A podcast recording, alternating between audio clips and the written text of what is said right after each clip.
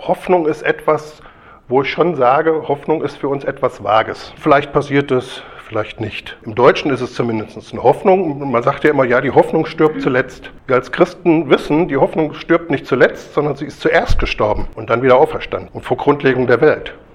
Wir als Christen haben einen ganz anderen Zugang zu Hoffnung als die Welt, weil die Welt hofft, dass etwas passiert und wir haben ein ganz anderes Fundament. Aber trotzdem sind wir mit vielen den Dingen, die Gott in seinem Wort sagt oder die wir empfangen haben, die wir gehört haben oder die wir brauchen, die wir glauben von Gott, irgendwie so vage. Ne? Guckt ihr alle so ganz traurig. Seid ihr nicht gut drauf heute Morgen?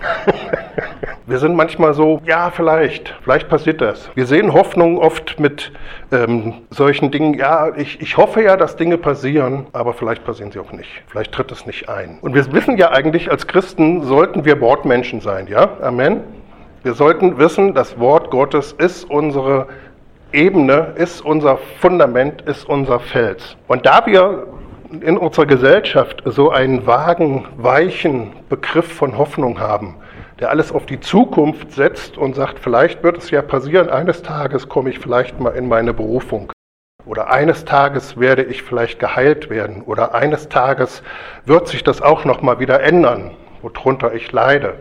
Oder eines Tages werde ich vielleicht auch nochmal frei werden von dem, was in mein Wesen gekommen ist die letzten Jahre und was mich doch bindet und quält. Und wir setzen uns alles auf die Hoffnung, unsere Hoffnung auf die Zukunft und sagen, ich warte, dass Gott etwas tut, damit ich dann in dieser Freiheit gehe. Es gibt Leute, die sagen dir, ja, ich hoffe ja, dass Gott etwas in meinem Leben tut. Und die Frage ist dann, wo ist denn für diese Hoffnung die Grundlage? Welche Grundlage hat denn diese Hoffnung, dass Gott etwas in meinem Leben tun wird? Und ihr Lieben, die einzige Grundlage, dass unsere Hoffnung in Existenz kommt, ist Glauben. Du kannst dein ganzes Leben lang hoffen, dass Gott etwas tun wird in deinem Leben. Hoffnung reicht nicht aus. Das ist so. Zu hoffen, dass Gott etwas tut. Gott hat schon gehandelt. Sogar im Schöpfungsbericht lesen wir, und Gott ruhte am siebten Tag, damals, lange, lange, lange her. Er ruhte von allen seinen Werken. Auch die, die wir jetzt noch in Sichtbarkeit haben wollen, hat Gott schon gesagt, boah, das war ganz schön viel, jetzt mache ich mal Pause. Damals hat er schon von allen seinen Werken geruht. Und natürlich bin ich erstmal dran, okay, begrifflich. Ne? Was ist Hoffnung in der Bibel? Was steht denn da? Was sagt das Wort Gottes über Hoffnung? Und wir, wir, wenn wir das Alte Testament lesen, auch das Neue, das Wort Hoffnung begegnet uns ziemlich häufig, ist auch ein großes Konzept, ist sogar ein Konzept, was Israel, das Volk Israel, total in seiner Nation drin hat, in, in seinem, sogar in seinem Nationalismus, äh, also Zionismus, ist Hoffnung drin. Die, die Hymne der, der Juden heißt Ha Tikva, das heißt die Hoffnung. Das ist wirklich krass. Also das ist wir sind Menschen, wir sind ja eingepflanzt in diesen Ölbaum, wir sind Menschen der Hoffnung. Es zeichnet uns aus. Wir haben Hoffnung. Es gibt fünf Begriffe für Hoffnung. Wir müssen jetzt nicht theologisch hier groß im Hebräischen rumwühlen. Ich bringe auch gar nicht die Fähigkeiten dazu mit, weil ich nämlich gar kein Hebräisch kann. Aber was ich kann, ist, ich kann Studienwerke halt benutzen. Und dann mache ich mich immer auf und sage, okay, zeig mal die erste Bibelstelle. Die erste Bibelstelle, wo das Wort auftaucht. Ich will das untersuchen. Das ist mein, mein äh, Ding, was ich immer tue. Und wir brauchen die Schöpfungsgeschichte jetzt nicht lesen, aber könnte es anders sein? Schon im ersten Mose taucht es auf. Und wir wissen, Gott hat die Erde geschaffen und er wollte Trockenes und er wollte Wasser scheiden voneinander. Und dann heißt es in 1. Mose 1, Vers 10, und Gott nannte das trockene Erde und die Ansammlung des Wassers nannte er Meere. Und Gott sah es, dass es gut war. Da habe ich tatsächlich, als ich das studiert habe, nicht jetzt kürzlich, schon ein Weilchen her, da musste ich echt ein bisschen denken. da saß ich an meinem Tisch und sage, was hat das denn jetzt mit Hoffnung zu tun? Das Wort, was hier für Ansammlung benutzt wird, ist das Wort Hoffnung. Eins der Worte für Hoffnung. Das hat, mir, das hat ein Weilchen gedauert. Ich, da musste ich ganz schön kauen.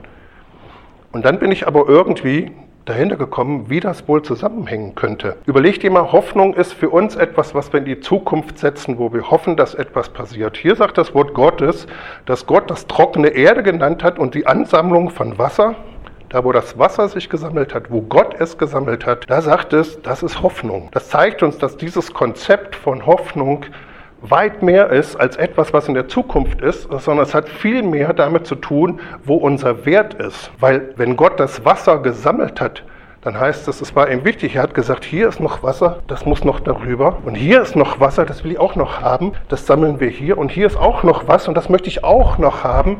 Und ich füge das zusammen, weil mir das wichtig ist und weil mir das kostbar ist und weil ich das bewahren und halten will.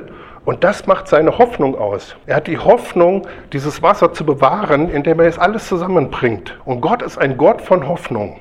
Könnt ihr das nachvollziehen? Also das ist nicht einfach nur, ja, ich hoffe ja, dass das Wasser irgendwie, mal gucken, ne, wie es so strömt und läuft, sondern er sagt, das ist meine Ansammlung, meine Hoffnung, dass das Wasser sich versammelt und dass das, was so einen hohen Wert hat in seinen Augen, hier bewahrt wird.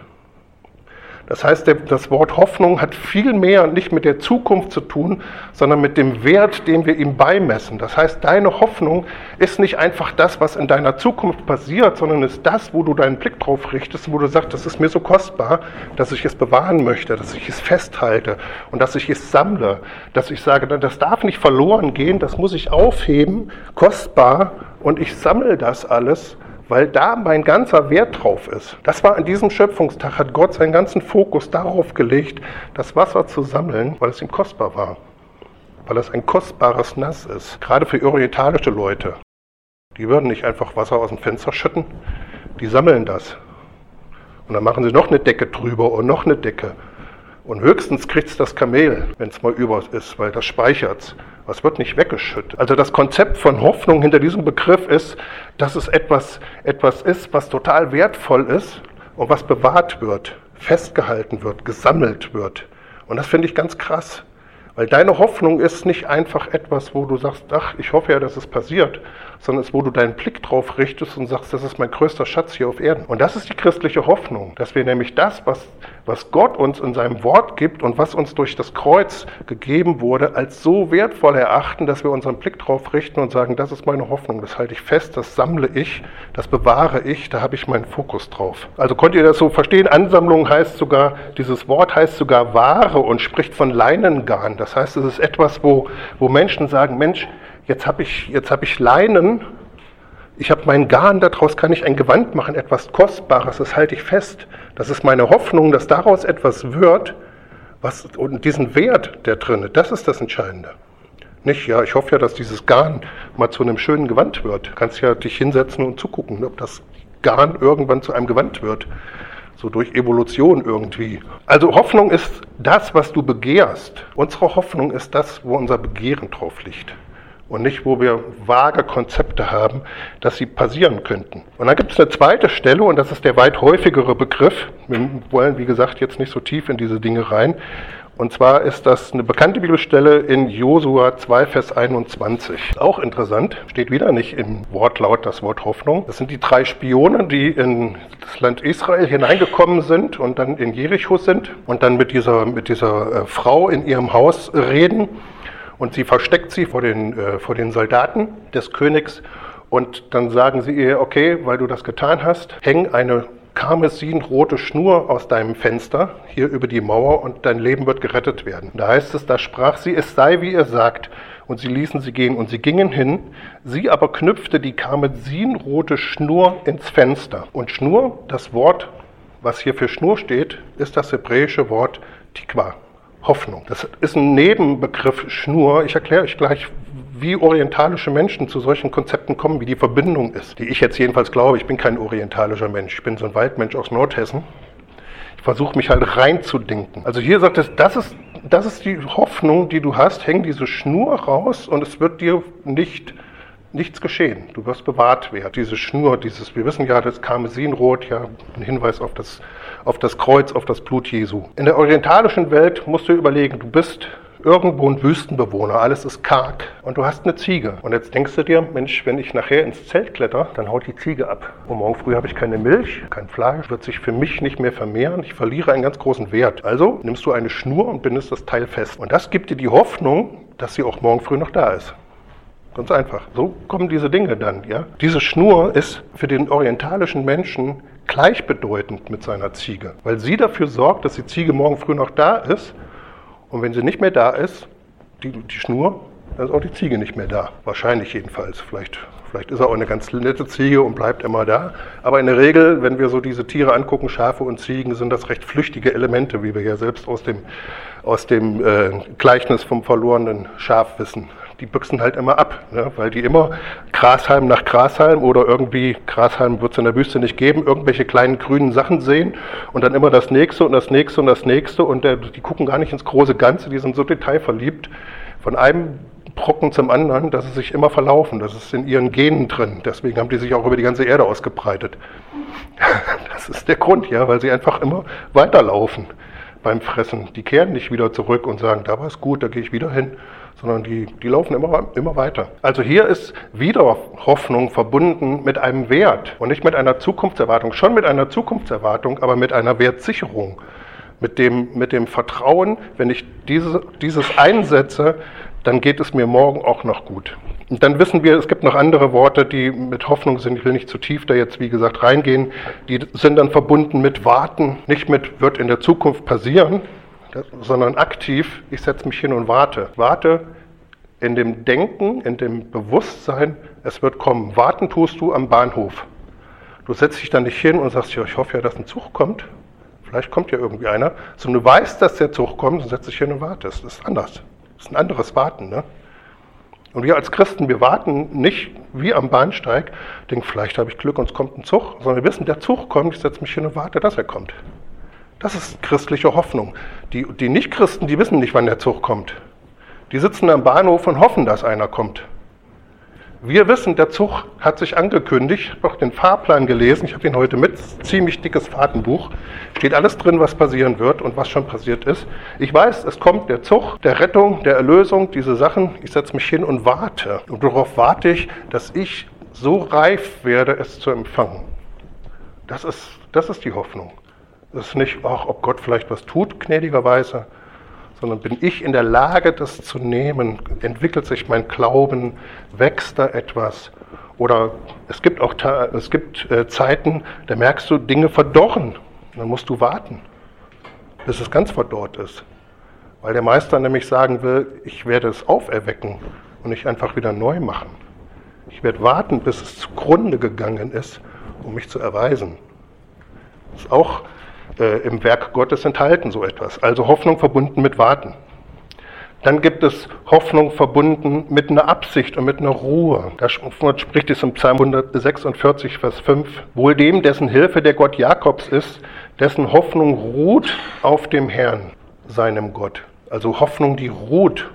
Und da sind wir alle gut, ne? Wir haben so eine ruhende Hoffnung gibt aber noch viel mehr als eine ruhende Hoffnung, dass Gott irgendwann etwas tun wird. Aber das ist eben auch, ähm, was in der Hoffnung enthalten ist. Klagelieder 3, Vers 24 geht es auch nochmal um diesen Wert, nicht Zukunftserwartungen, dass ich einfach, dass vielleicht was passiert, sondern es hat was mit meinem Wert zu tun. Klagelieder 3, Vers 24. Der Herr ist mein Teil, sagt meine Seele. Darum will ich auf ihn hoffen, weil das mein Wert ist, weil da mein, ja, mein Schwerpunkt drauf ist, weil mein ganzes Wertsystem auf dem Herrn ist. Und ich habe für mich wirklich mal irgendwann vor, vor ein paar Jahren, habe ich gesagt, boah, ich weiß nicht, ob ich vielleicht manche Dinge einfach lassen soll, entwickelt sich nicht mehr. Jetzt nicht den Glauben lassen, aber vielleicht an, einfach mal nachlassen, meinem Aufgezogensein der Verheißung gegenüber. Soll ich da vielleicht einfach mal die Finger von lassen? Und dann habe ich gemerkt, nee, ich kann das gar nicht, weil das ist mein Wert im Leben. Das ist nicht einfach eins von vielen. Ich, ich kann meinen Gott gar nicht verleugnen. Also ich kann ihn verleugnen, natürlich, ich bin Mensch, aber der ist so kostbar. Deswegen werde ich das nicht tun. Es hat nichts damit zu tun, ja, in der Zukunft, sondern wo ist dein Wertsystem? Jesus sagte, wo, wo dein Schatz ist, wo dein Herz ist, da wird dein Schatz sein. Darum geht es um Hoffnung. Also Hoffnung ist Hoffnung auf Jesus. Das ist Hoffnung nicht einfach auf die Zukunft, sondern Hoffnung wirklich auf das, was Gott gegeben hat und was er dir gegeben hat und ob dir das wertvoll genug ist, alles in deinem Leben darauf zu werfen, darauf zu setzen, alles auf eine Karte. Sagen, weil mir das alles bedeutet, setze ich nicht auf mehrere Punkte sondern ich setze alles auf diese eine Karte, weil Gott ist mir so wertvoll. So, jetzt ist aber Hoffnung natürlich, dass du deine Erwartung vollkommen in etwas hineinsetzt. Dass du wirklich sagst, okay, ich gehe jetzt all in in meiner Erwartung, dass es passieren wird. Aber ihr Lieben, die christliche Hoffnung ist keine Hoffnung auf etwas, was passieren wird oder in der Zukunft, sondern die christliche Hoffnung ist eine Hoffnung auf etwas, was schon da ist. Weil Hoffnung bedeutet nicht zu erwarten, dass etwas passiert, sondern es bedeutet, überzeugt zu sein von Dingen, die sind, aber noch unsichtbar. Ein Überzeugtsein von Dingen, die sind, aber unsichtbar. Und das ist ein großer Unterschied. Wir glauben als Christen nicht daran, dass irgendetwas passieren wird, sondern wir glauben daran, dass es alles schon passiert ist und dass es aber noch nicht sichtbar ist. Das ist ein riesen, riesen Unterschied. Wir haben es heute auch, haben wir wieder gesungen, Elisabeth hat es hier in diese Richtung auch, das sind unsichtbare Dinge. Hoffnung im Deutschen, das fand ich auch interessant. Von hopen oder hüpfen. Und das bedeutet vor Erwartung unruhig springen. Das ist jetzt keine Theologie, es ist einfach nur mal ein kleiner, kleiner äh, Abzweig. Vor Erwartung unruhig springen, zappeln. Also Hoffnung, hüpfen, hopen. Ja, hopen ist auch schön, ne? Klingt ostfriesisch irgendwie. Vor Erwartung unruhig springen, zappeln das hier ist aus Wikipedia, ist eine zuversichtliche innerliche Ausrichtung gepaart mit einer positiven Erwartungshaltung, dass etwas Wünschenswertes eintreten wird, ohne dass wirklich Gewissheit darüber besteht. So sagen Sie das halt. Es besteht aber Gewissheit darüber, deswegen Wikipedia ist ja kein Bibellexikon und auch Bibellexikon sind auch nicht die Bibel. Also da gibt es noch so eine Abstufung. Ne? Aber es ist eine positive Erwartungshaltung, du bist so, oh, das wird passieren, das wird passieren, der Zug kommt, ja, hast du mal Kinder beobachtet, wenn die wissen, der Bus kommt, die werden total, oh, die freuen sich schon so auf Busfahren, ja. So, als mein Kleiner so war, ja, da standen wir am Bahnhof und dann hat er immer ICE, ICE und dann ging das die ganze Zeit. Er wollte immer nur ICEs sehen. Dann sind wir da an der Bahnstrecke. Ihr glaubt gar nicht, wie viele Stunden meines Lebens ich an Bahnstrecken gesessen habe äh, und an, an Traktorenfeldern gestanden habe mit selber. Du kriegst diese Faszination da, das geht auf dich über. Du sitzt da und sagst ICE, ICE. Ja. Und du bist, ja, kennst du das? Jesus sagt, wir sollen werden wie die Kinder, ja. ICE, ICE. Ja. Und du sitzt da und du kannst es gar nicht abwarten. Und dann kommen die aus dem Tunnel, ja, nördlich von Kassel, dann fahren sie über die Fulda rüber. Dann kommt das Ding aus dem Tunnel oder fährt am besten andere Richtung über die Brücke, wo du sitzt. Du sitzt an halt diesem Tunnel, da steht zwar ein Schild, äh, darfst nicht hin, aber zwei Stufen sind ja erlaubt. Ne? Und dann haben wir uns da auf die Stufen gesetzt, guck, oh, und dann kommt dieser 400 Meter lange ICE und dann fährt er nur in diesen Tunnel rein und du feierst das, ja. Und es ist eigentlich nur ein ICE. Ne? Und damals habe ich noch nie in einem drinne gesessen, habe die immer nur gesehen. Ne? Und meine Frau hat gesagt, diese Türen, allein der Klang von den Türen, es ist alles so magisch. Ne? Also hier, damit mal die Bahn so ein bisschen aufgebaut wird. Ne? Das, ist, das ist Erwartung, das ist Hoffnung. Das ist, was die Bibel mit Hoffnung meint. Meinte ich, boah, ich bin so ausgedauert, vielleicht ich schlurf mal hier so weiter und vielleicht passiert da noch mal was Gutes. Gott kannst ja mal was tun hier auf der Erde und kannst ja mal Erweckung geben in der Welt. Ich bin noch ein Weilchen hier. Das ist nicht, wie Gott möchte. Er möchte, dass unser Herz hüpft, weil wir wissen, der ist schon unterwegs, dieser ICE. Der fährt schon, der ist unterwegs. Ich sehe ihn noch nicht, weil der ist noch eine Kurve, da stehen noch ein paar Bäume. Aber der ist schon unterwegs. Und dann fängst du an und sagst, ich glaube, die Gleise flirren. Ich glaube, da kommt irgendwas. Und dann versuchst du, kommt's von dort oder kommt's von dort, wo kommt's denn du und so. Und du wirst immer aufgeregt, du wirst richtig giggelig. Ne? Und dann irgendwann kommt das Ding und dann ist es für dich ach, ein herrlicher Moment. Aber diese, diese Erwartungshaltung, Hoffnung ist die umfassende emotionale, hallo, emotional, schon mal gehört? Und unter Umständen handlungsleitende Ausrichtung des Menschen auf die Zukunft. Das ist gut. Nö. Muss zuhören. Nein, natürlich. Du weißt ja schon, dass ich so ein weichherziger Typ bin, ne? ich es eh tue. Hoffnung ist die umfassende, das ist Wikipedia jetzt, ne? Hoffnung ist die umfassende emotionale, unter Umständen machen wir mal hier raus, handlungsleitende Ausrichtung auf die Zukunft. Das ist, was Hoffnung bedeutet. Eine feste Erwartung in der Zukunft wird das geschehen und das bestimmt mein Handeln heute. Und das ist Glauben. Das nennt die Bibel Glauben. Zu sagen, ich weiß, dass es unsichtbar schon da ist. Und ich weiß, dass es kommt, weil das Wort Gottes ist die Wahrheit, ihr Lieben. Es ist die Wahrheit. 70, 80 Prozent, keine Ahnung, ich bin da nicht so drin, aller biblischen Prophetien sind erfüllt. Vielleicht sogar mehr. Es hat sich erwiesen. Jemand sagte, ich glaube, es war C.S. Lewis, die Bibel anzufechten ist wie die Schweizer Alpen mit gekochten Boden zu bombardieren. Die Bibel anzu, anzufechten ist wie die Schweizer Alpen mit gekochten Boden zu bombardieren. Ich glaube von C.S. Lewis. Ich finde das richtig gut. Du schüttest das alles drauf und sagst so, das hauen wir alles weg und dann guckst du, da liegen zwar ganz viel Boden jetzt überall im Tal, die Dorfbewohner laufen schon hier wie, wie hieß die da, keine Ahnung, Sterntaler fängt das auf. Hoffend verhält sich der Mensch optimistisch zur Zeitlichkeit seiner Existenz. Das, das muss uns umtreiben. Wir sind Menschen der Hoffnung. Sie wissen, wir wissen, dass es passiert wir wissen sogar schon mehr, dass es nämlich passiert ist. Und wir sind so hippelig, dass unser ganzes Handeln sich heute verändert, sodass wir ganz anders handeln, als wir üblicherweise handeln würden. Das macht einen hoffenden Menschen aus. Und das ist ziemlich genau das Gegenteil von dem, der sich hinsetzt und sagt, ich hoffe ja, dass Gott was in meinem Leben tut. Das ist ziemlich das Gegenteil. Glauben ist nicht das Gegenteil von Hoffnung, aber es ist die Realisierung, sagt Hebräer 11 oder Hebräer 12, weiß nicht genau, es ist die Realisierung dessen, was man hofft. Du kannst dich den ganzen Tag hinsetzen und sagen, ich hoffe, dass Gott etwas tut. Gott hat schon getan, du bist dran. Preis den Herrn. Seid ihr immer noch da?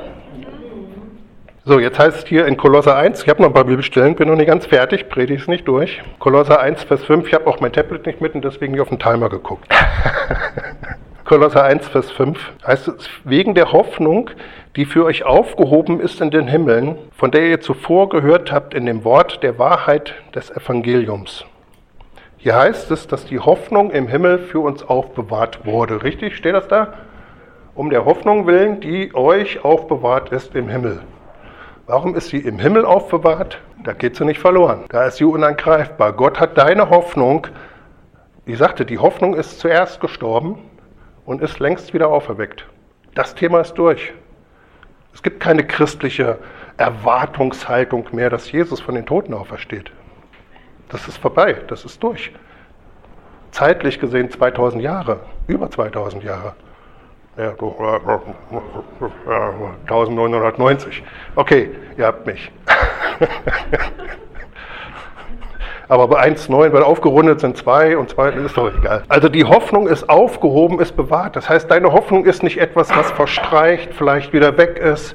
Ja, heute da, morgen keine Hoffnung mehr, vage, verloren, übertrieben.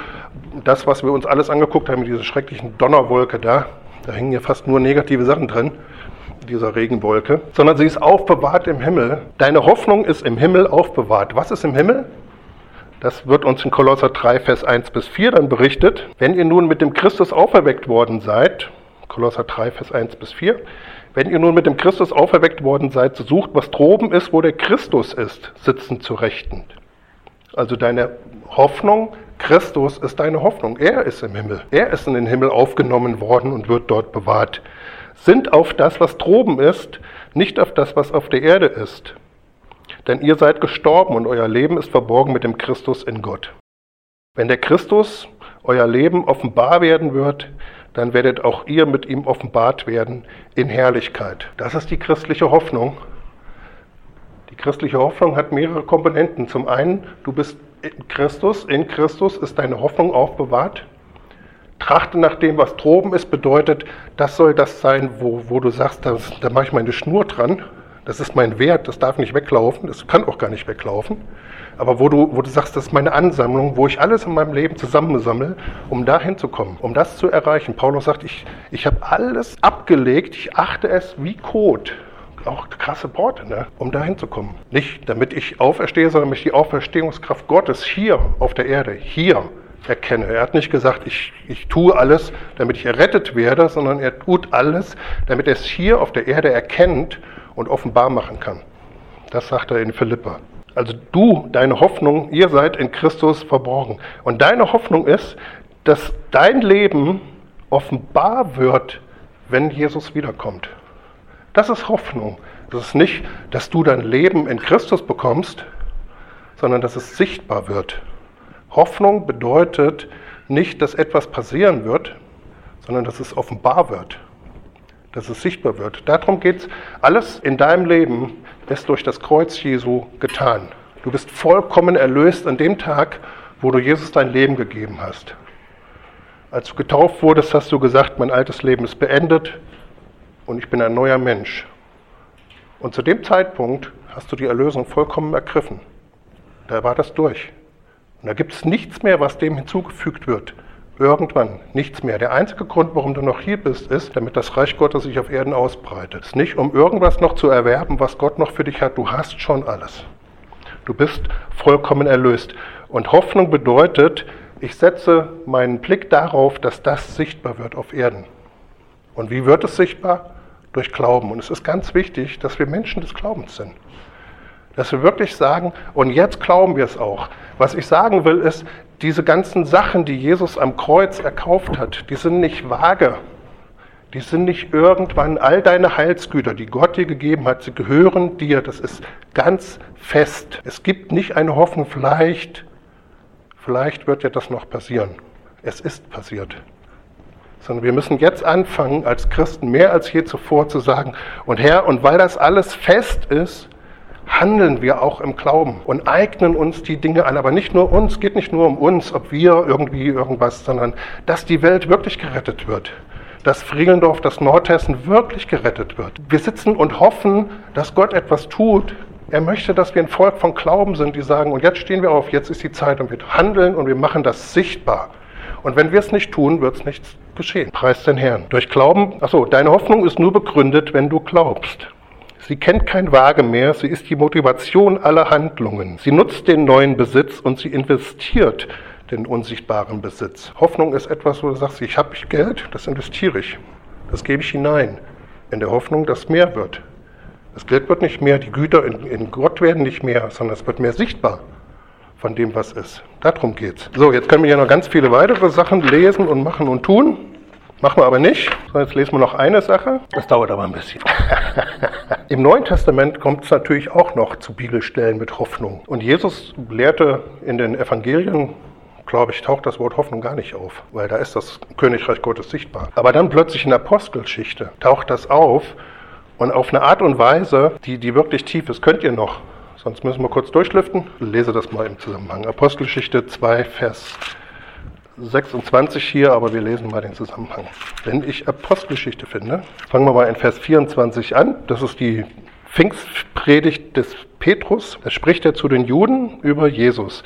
Da heißt es, den hat Gott auferweckt, nachdem er die Wehen des Todes aufgelöst hatte, wie es denn nicht möglich war, dass er von ihm behalten würde. Denn David sagt über ihn, ich sah den Herrn alle Zeit vor mir, denn er ist zu meiner Rechten, damit ich nicht wanke. Darum freut sich mein Herz und meine Zunge jubelt, ja auch mein Fleisch wird in Hoffnung ruhen. Denn du wirst meine Seele nicht im Hades oder im Totenreich zurücklassen, noch zugeben, dass dein frommer Verwesung sehe. Also hier sagt Petrus, David hat ausgedrückt in, in einem Psalm, den lesen wir gleich, hat ausgedrückt, dass das die Hoff seine Hoffnung ist.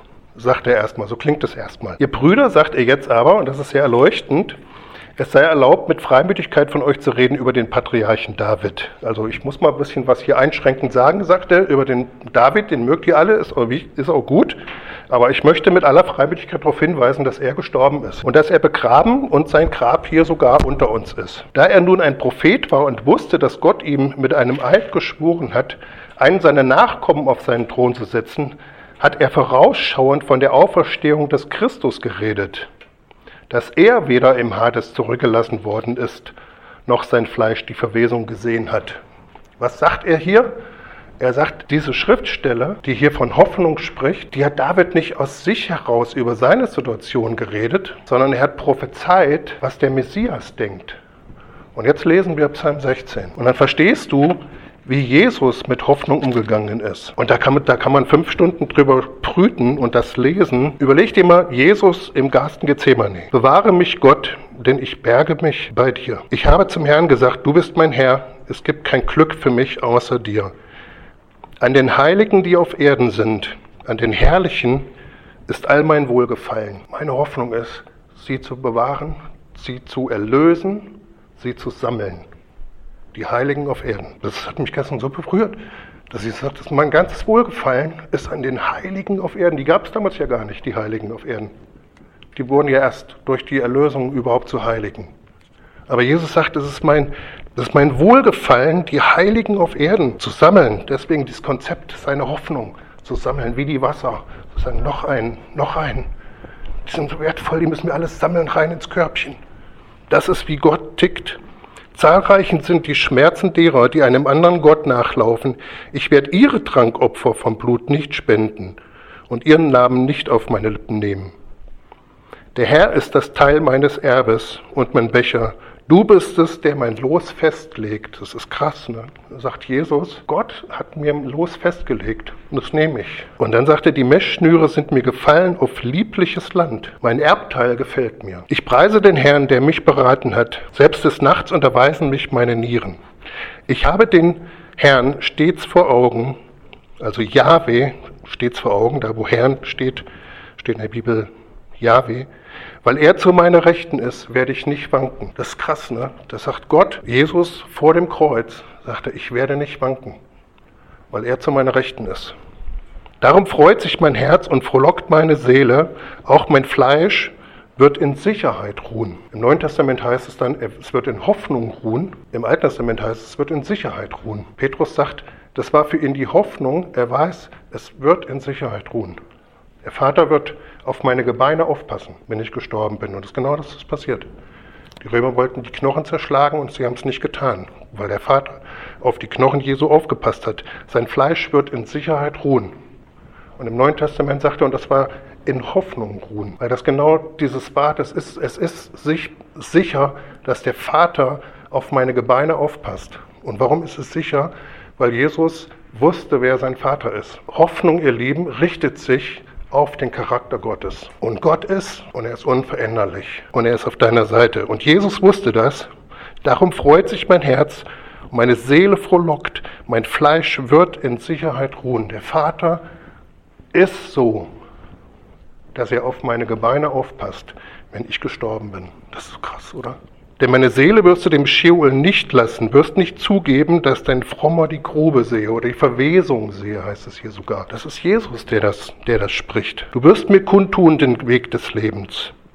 Fülle von Freuden ist vor deinem Angesicht, Lieblichkeiten in deiner Rechten immer da. Das war Jesus vor dem Kreuz. Er hatte diese Hoffnung, ich werde die Heiligen sammeln wie Wasser. Der Vater wird auf mich aufpassen und ich gehe da jetzt hinein in diese dunkelste, dunkelste Stunde, die ein Mensch je gesehen hat. Und er wusste, und der Vater ist so, wie er ist. Und ich werde ihn wiedersehen und Lieblichkeiten ist zu seiner Rechten. Er hat da so fest drauf geschaut und das war ihm so viel wert, dass er all seine Hoffnung in den Vater gegeben hat. Und wozu hat das geführt? Jetzt hat Jesus in dieser Hoffnung gesagt, und weil ich jetzt so davon überzeugt bin, dass das meine Hoffnung ist, tue ich jetzt den Schritt des Glaubens. Und dann hat er es getan. Und das ist christliche Hoffnung. Es ist nicht sitzen und warten, dass irgendetwas Schönes passiert, sondern es ist Wissen, Gott ist zutiefst zuverlässig und alles in meinem Leben, wo meine Erwartung, meine Hoffnung vage ist, ob es vielleicht passiert, richtet sich auf ihn. Und er kann nicht lügen, sagt das Wort. Der ist gar nicht allmächtig scheinbar. Er kann nicht lügen, aber das verbietet ihm sein Charakter. Er könnte lügen, das Potenzial, das hätte er, aber sein Charakter verbietet es ihm. Preis den Herrn, deswegen ist er doch allmächtig. Ne? Und Gott möchte, dass du deine vage Hoffnung austauscht, wirklich gegen Glauben. Und wirklich sagst, Gott, wir glauben dir, auch wir hier in der Gemeinde, wir glauben dir, dass du wirklich, wirklich einen Aufbruch hast für unsere Gegend und für unser Land. Wir hoffen nicht einfach, dass etwas passiert, sondern wir realisieren es. Wir stehen ganz neu auf und möge der Heilige Geist uns zeigen, wie wir den nächsten Schritt gehen. Aber wichtig ist, dass wir unsere vage Hoffnung mal zur Seite tun, wirklich sagen, Gott, wir wissen, dass das alles fest ist und dass das alles trägt und wir gehen im Glauben, so wie du das vorgemacht hast. Und der hat einen größeren Schritt gemacht, der ist ans Kreuz gegangen. Das ist echt eine krasse Nummer. Das hat ihm so viel Angst bereitet, dass Schweiß Perlen groß wie Blutstropfen kamen und er sogar Blut geschwitzt hat. Alles aus Hoffnung, aber dann realisiert durch Glauben. Das ist der Zusammenhang zwischen Glauben und, ähm, und Hoffnung. Also Hoffnung ist nicht wie die Welt. Ja? Nicht wie die Welt gebe ich euch, sagt Jesus. Und Heiliger Geist, ich bete, dass du uns Christen wirklich vermittelst, irgendwie noch tiefer in, unsere, in unser Bewusstsein, in unsere Gewissheit hinein, Herr, dass alles, was du gesagt hast, vollkommene Gewissheit ist und vollkommen sicher ist und dass wir alles darauf werfen können, alles in unserem Leben auf das, was du gesagt hast. Und dass wir schon vollkommen erlöst sind, Herr. Manches in diesem Leben, manches wird sichtbar nach der Auferstehung. Da wird viel, viel sichtbar. Aber es ist, es ist. Und wir danken dir, dass wir Dinge sichtbar werden lassen können. Herr, in unserem Leben, für unsere Mitmenschen, für Deutschland. Herr, und ich bete wirklich, dass du uns hilfst, wirklich aus diesem Wagen, aus diesem vielleicht, ich warte mal ab, herauszukommen, wirklich Menschen des Glaubens zu sein, die sagen, ich glaube dem Herrn und mehr brauche ich nicht. Ich brauche nur ein Wort vom Herrn und dann weiß ich, was richtig ist. Herr, wir möchten Menschen des Glaubens sein und wir beten, dass du deinen Charakter uns neu offenbarst, Herr, sodass wir wissen, dass das alles nicht gelogen und nicht irgendwie so gemauschelt ist, sondern zuverlässig und felsenfest, Herr. Und ich bete, dass du uns überführst, wo wir nicht geglaubt haben, nicht in Verdammnis oder irgendwelchen komischen Glaubenslehren, sondern wirklich, wo wir deinen Charakter noch nicht verstanden haben. Und dass wir das wirklich in unser Leben hineingeben, was du tun möchtest und durch uns auch tun möchtest. Das ist besonders wichtig, was du durch uns dieser Welt jetzt geben willst. Herr, danke, dass du das kannst und dass wir nicht nur Hoffnung haben, dass Erweckung kommt, sondern dass wir es realisieren und anfangen und das tun, weil es schon unterwegs ist, weil der ICE schon die, die Gleise zum Schwingen bringt, weil man es schon hört, Herr. Und wir wollen hopen, wir wollen hüpfen und wir wollen wirklich innerlich auch mitgehen und wirklich emotional sein. Und diese Hoffnung soll unsere Taten lenken wir wollen wirklich das tun in dem festen Bewusstsein, in der festen Erwartungshaltung, dass es kommt und dass der ECE sich nähert und dass er fristgerecht und pünktlich kommen wird, Herr. Ist auch ein Wunder. Danke, Jesus. Amen.